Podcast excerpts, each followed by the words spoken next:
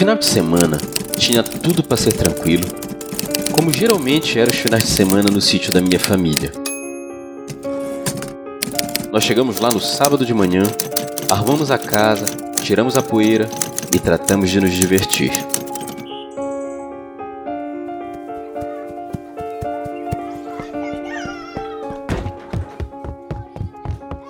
A nossa casa era isolada de tudo e de todos, cercado de mato por todos os lados. O vizinho mais próximo era um primo do meu pai, que mesmo assim morava num rancho distante quase uns 3 quilômetros dali. E naquele final de semana, nós éramos seis. Éramos eu e meus pais, meu tio, sua esposa e a minha prima, com quem eu sempre brinquei muito, porque nós temos quase a mesma idade. O dia transcorreu quieto e alegre, sem qualquer sobressalto ou estranheza, sem nenhum sinal do que viria. Fizemos churrasco, ouvimos música e nós, as crianças, passamos o dia todo brincando pelo terreno, correndo atrás das galinhas. Até que a noite chegou. Silenciosa, escura, com a lua sumida no céu. A minha mãe não gostava de noites assim. Então, naquela noite, a gente se recolheu cedinho para dormir. Cada família foi para o seu quarto. E a noite é quieta, até por volta de meia-noite, quando tudo começou.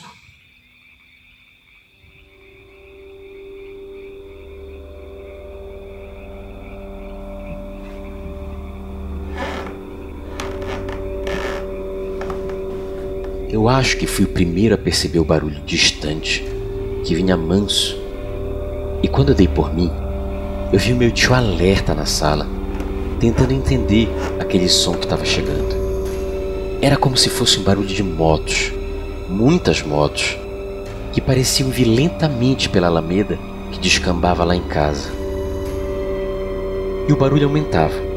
Ele ia ficando cada vez mais alto, até que meu tio entrou em nosso quarto e chamou meu pai. Tadeu, acorda, Tadeu. Bem-vindo, gente. Meu pai acordou assustado, desnorteado, e deu de cara comigo acordado. Eu devia estar com os olhos arregalados. Devia estar bem assustado, porque quando ele viu minha cara, ele ficou extremamente tenso. Tá vindo gente? Quem? Nessa hora? Quem é que tá vindo aí, Ivo? Não sei, só sei que é muita gente.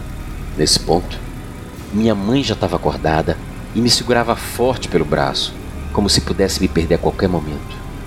Enquanto meu pai saiu do quarto, minha tia entrou, trazendo minha prima pelas mãos e se aconchegou do nosso lado na cama. O problema é que fazia uns meses vinham ocorrendo os assaltos violentos na região, sempre em casas isoladas, igual a nossa, e esse era justamente o medo que a minha mãe tinha. Sem falar nada, meu pai e meu tio pegaram as espingardas de caça, se encostaram na porta, prontos para repelir qualquer coisa. E nesse ponto, o barulho já invadia nossa casa de forma violenta. Um barulho de motor que entrava por todos os lados, como se fosse uma gangue de motoqueiros rondando a pequena residência para nos intimidar. Apesar de parecer barulho de moto, no meu íntimo, eu achava que aquele barulho era diferente.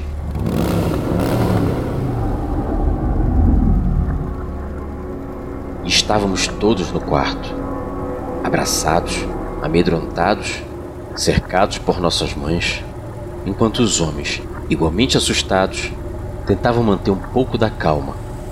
E pelas diversas frestas da casa, entrava o som ensurdecedor. Além da luz forte de dezenas de faróis que vinham de todos os lados.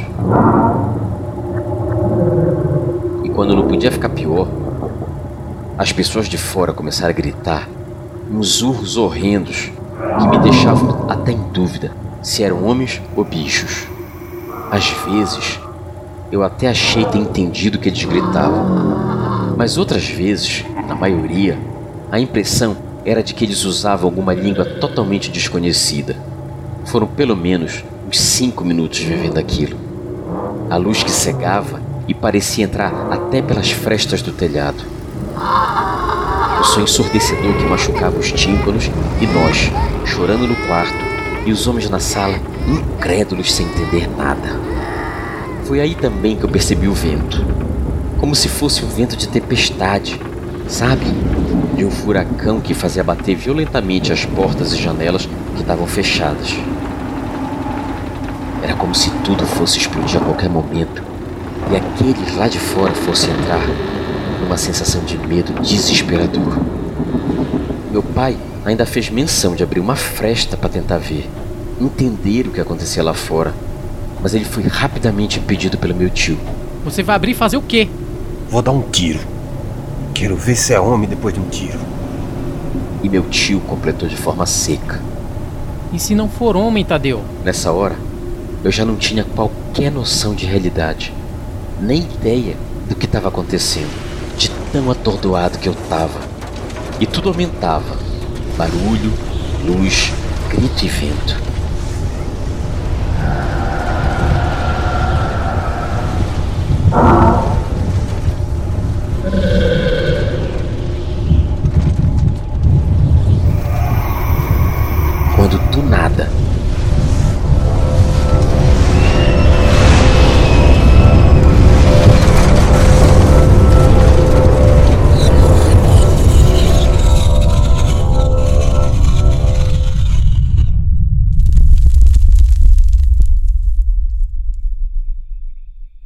Como se fosse mágica, fez-se silêncio e escuridão.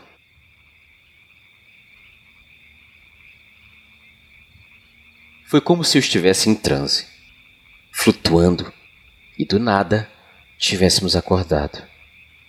No quarto, a gente se entreolhava sem entender nada.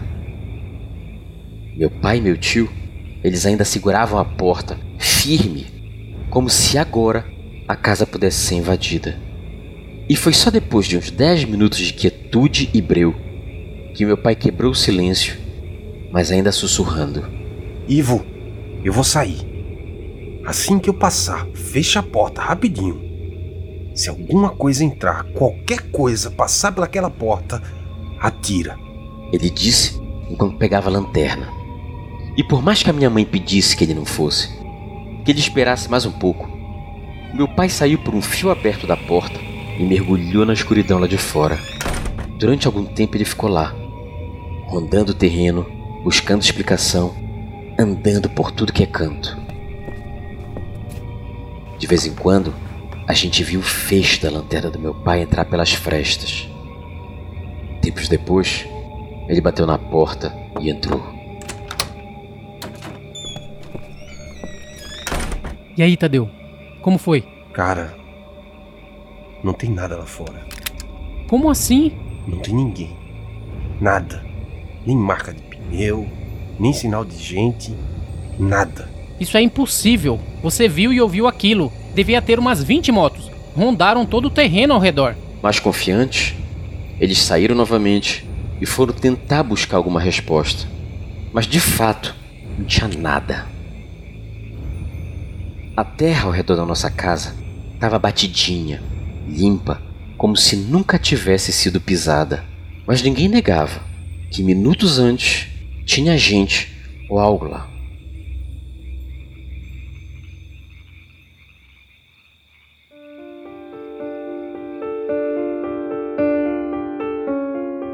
Não havia pegada, nem bituca de cigarro, nem marca de óleo.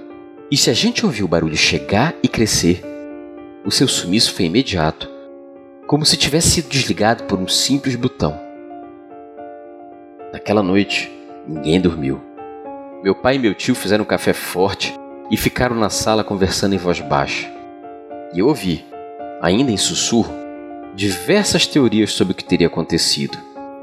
Mamãe e titia ficaram nos velando, e eu tive um sonho leve, entrecortado por pesadelos, onde seres misteriosos me capturavam me estripavam ainda vivo. Eu cheguei a sentir a dor. Na manhã seguinte, no domingo, amanheceu um dia nublado e nós andamos pelo terreno e de fato não encontramos nada. nenhum sinal que pudesse explicar o que tinha acontecido. A minha tia quis chamar a polícia, mas a gente ia alegar o quê? As coisas que nos rodearam sumiram no ar e, quem sabe, elas não tivessem vindo do ar. A gente contou a história para várias pessoas, mas ninguém arrisca dar uma explicação. Até alucinação coletiva já falaram, mas a gente tem certeza do que viveu. E eu nunca vou esquecer daquelas vozes guturais falando numa língua estranha, e nem do vento assustador que parecia querer derrubar a casa, a luz que entrava por tudo, o barulho ensurdecedor que hoje eu duvido ter sido de uma moto. E a cada um que ouvir essa história, tire suas próprias conclusões.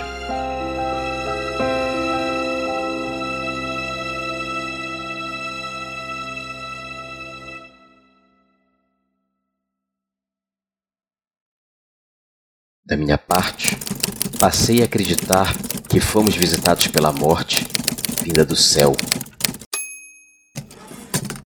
Curiosa com aquela família isolada que tremia de medo enquanto era testada. Essa história me foi contada pelo arroba Max Ozecar via DM. Ele viveu isso com a família dele num sítio na cidade de Registro, interior de São Paulo. Max, muito obrigado por me deixar contar a tua história. E aí, gostou da história de hoje? O áudio estava legal? O som de fundo estava bem trabalhado? Além dessa voz sensual que vos fala, temos toda uma equipe trabalhando para trazer para você sempre a melhor experiência. Apoie esse projeto para que a gente possa continuar trazendo emoções semanalmente. Torne-se um assinante do podcast no PicPay ou no colabora.ai. A gente tem plano de apoio de 10, 25, 50 e 100 reais. Verifique os detalhes dos planos no PicPay arroba um conto e tanto e no colabora.ai, que permite apoio também no boleto pelo colabora.ai barra um conto e tanto. E se você quiser doar outro valor que não esses que eu mencionei, você pode fazer sua doação pelo PicPay arroba tanto tupiaçu. Ouça essa e outras histórias em umcontoetanto.com.br. Pela atenção e pelo apoio, muito obrigado. E qual é?